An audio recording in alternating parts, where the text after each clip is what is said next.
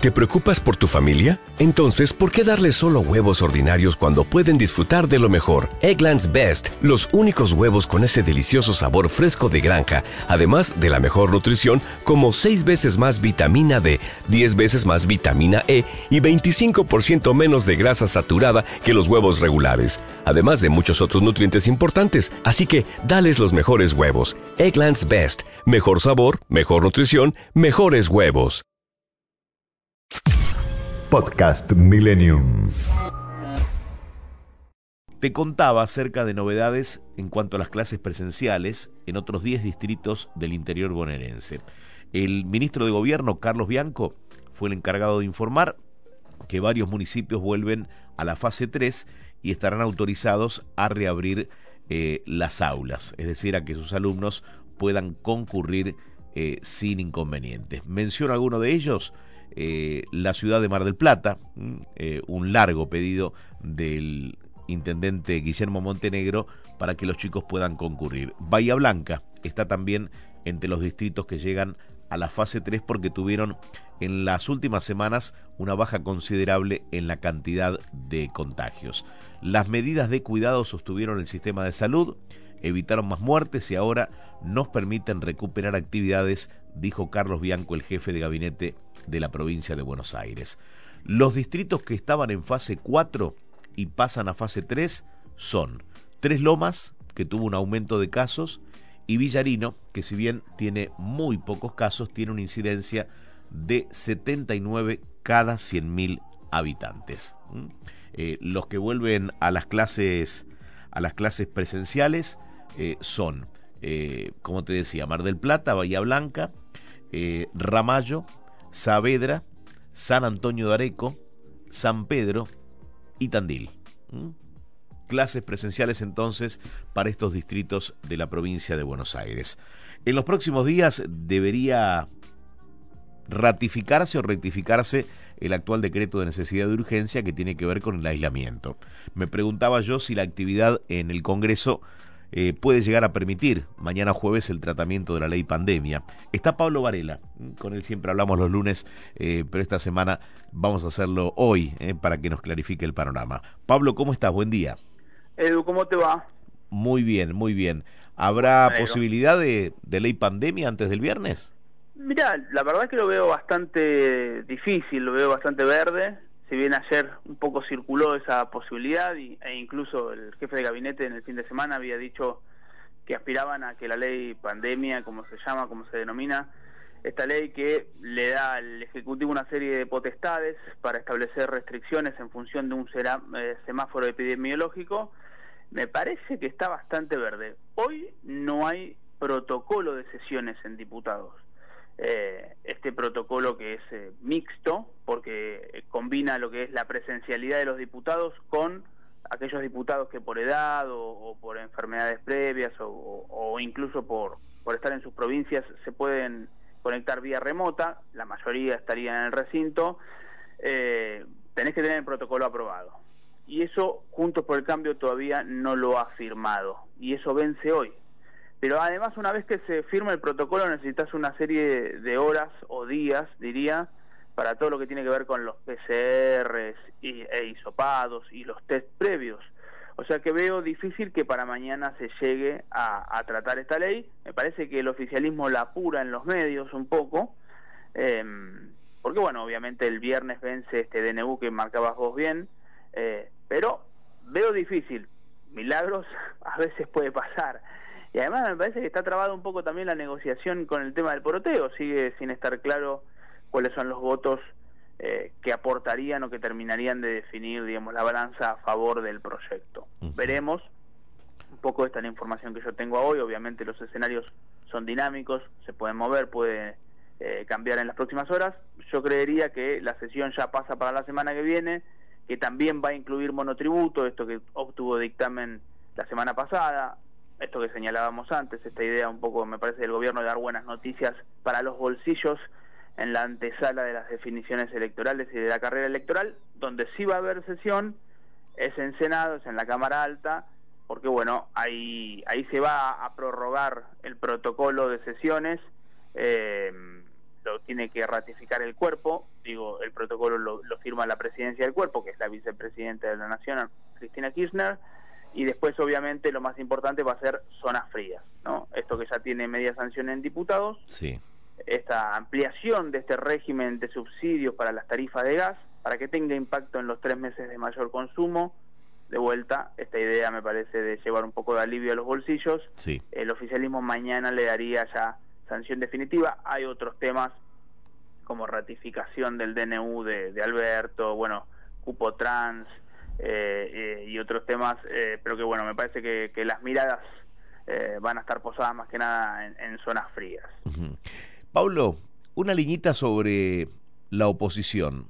ayer el expresidente Mauricio Macri salió a hablar y de alguna manera puso en claro cuáles son sus pretensiones o cuál es su idea de cara a las legislativas de este año. Eh, se sabía que estaba preocupado por las peleas internas, dio un mensaje de unidad. ¿Se podrá llegar a esa unidad de Juntos por el Cambio? Bueno, qué pregunta. Eh, yo creo que Juntos por el Cambio no se va a romper, lo que sí se va a tensar y se va a tensar mucho. Yo la confirmación de que Vidal no juega en provincia, no la tengo, pregunto por todos lados, pero me parece que está claro que Vidal ya no va a competir en la provincia. Y acá la, la tensión un poco está puesta en este desembarco de Santilli, con la resistencia hoy más que nada de Jorge Macri, en lo que tiene que ver con el PRO, ¿no? Porque el lunes hubo una reunión de la reta con muchos intendentes, en esos, esos intendentes estaban por ejemplo, algunos de los distritos que mencionabas que vuelven a las clases, Mar del Plata y Bahía Blanca, Héctor Gay, de Bahía Blanca y Guillermo Montenegro de Mar del Plata, Néstor Grindetti, digo, intendentes con mucho peso territorial que te aportan a veces muchos votos jugando para Santilli. Pero bueno, la aparición de Manes me parece que cambió mucho la ecuación. Y ahí hay acercamientos de, me parece, de, Jorge Macri al radicalismo. Y hasta puede haber una especie de paso en una interna lista bonaerense, ponele, con lista porteña. Un poco de intuición, un poco de información que tengo. Eh, yo creo que romper no se va a romper, llegaron hasta acá, saben que eh, divididos eh, les va a ir mucho peor que juntos. Me parece que, por supuesto, como toda oposición necesita redefinir sus liderazgos. Cuando uno es oficialismo, en ese sentido, todo es mucho más fácil porque se, se alinean las cuestiones. Hoy hay reunión de Mesa Nacional de Juntos por el Cambio. Yo hice alusión estrictamente a la provincia de Buenos Aires, que es tal vez el distrito donde hay mayores tensiones, pero por supuesto está la ciudad de Buenos Aires con Patricia Bullrich, con María Eugenia Vidal, si va a jugar o no va a jugar ahí.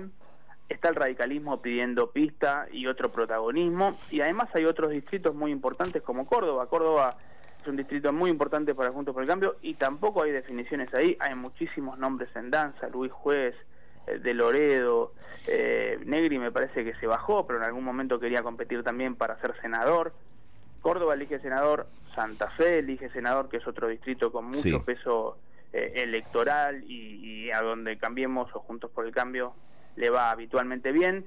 Ruptura no la veo. La verdad que ruptura me parece mucho, pero sí. que va a haber mucha tensión y me parece que en más de algún distrito habrá paso para ordenar la oferta electoral. Esto es un poco intuición, información eh, que, me llega, que leo y que, hablo todos los días. Un poco me parece que ese es el panorama. Bien, a mí me dicen que hasta habrá cambio de denominación, ¿no? que ah, podría llegar a llamarse Vamos Juntos en vez de Juntos por el Cambio. Está muy bien. Bueno, Vamos Juntos se llama ya en la ciudad de Buenos Aires, o en alguna elección de la ciudad de Buenos Aires ya se llamó el Frente Porteño eh, Vamos Juntos. Sí, y por el lado del Frente de Todos, eh, Pablo, eh, me cuentan que, bueno, ya se sabe que el coordinador de la mesa que diseña la estrategia de la Casa Rosada en todas las provincias es el jefe de gabinete Santiago Cafiero, pero hablan de un proyecto con un lema, con un lema acá muy similar al de 2015 ¿no? Eh, que el proyecto, el proyecto es el candidato, no, no los hombres y las mujeres.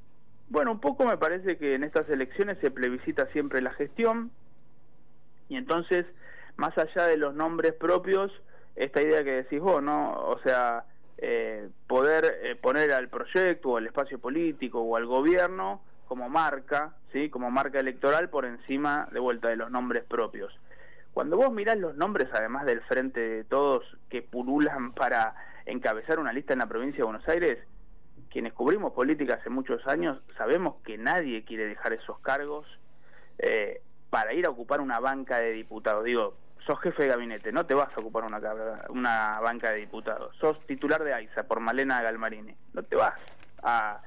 O sea, son lugares con mucha gestión, con mucha caja. Es difícil imaginar a muchos de esos nombres que circulan a menos que haya un pedido del presidente. Por eso, por eso, puede haber un pedido del presidente o que el proyecto lo pida. Es decir, eh, en algunos casos, hasta algunos cambios que se especulan que pueda haber en, el gabinete implican que alguno tenga que, ir a pelear por una banca, ¿no? Totalmente, pero sí esta idea, coincido con esta idea de, bueno, más allá de los nombres, nosotros vamos a exhibir la gestión, vamos a decir todo lo que hicimos hasta acá, vamos a decir todo lo que hicimos para atender el bolsillo, eh, esto lo acoto yo, insuficiente, este, mm, bueno, lo, avanzado en temas de vacunación, y por supuesto van a subir un poquito a Macri al ring y, a, su fracaso económico. Pero me parece que sí, que la idea va, eh, va un poco por ahí y muy concentrado en la provincia de Buenos Aires. Veo al frente de todos muy, muy concentrado de vuelta con sus energías eh, en la provincia porque es el distrito, eh, bueno, clave sí para las aspiraciones del gobierno y a mí me llama la atención, no me deja de llamar la atención que el gobierno a veces no, no tenga una narrativa, no tenga eh, una estrategia para seducir electorados. Por, eh, en estas provincias que mencionábamos antes que le va bien a Juntos por el Cambio, digo Santa Fe, digo Córdoba, digo Mendoza, por lo menos intentarlo. A mí me da la sensación a veces que ni lo intentan. Eh, pero bueno, está claro que, la provincia es el, gran bastión del peronismo y allí va a estar concentrada la cuestión. Y, y esto un poco como ratificando lo que decís, la gestión y el proyecto y el espacio y la unidad del Frente de Todos por encima de los nombres y de los candidatos. Pablo, muchísimas gracias, como siempre. Nos encontramos en cualquier momento. Dale, Edu, te mando un abrazo y buena semana. Abrazo. Pablo Varela pasó por Millennium. Podcast Millennium.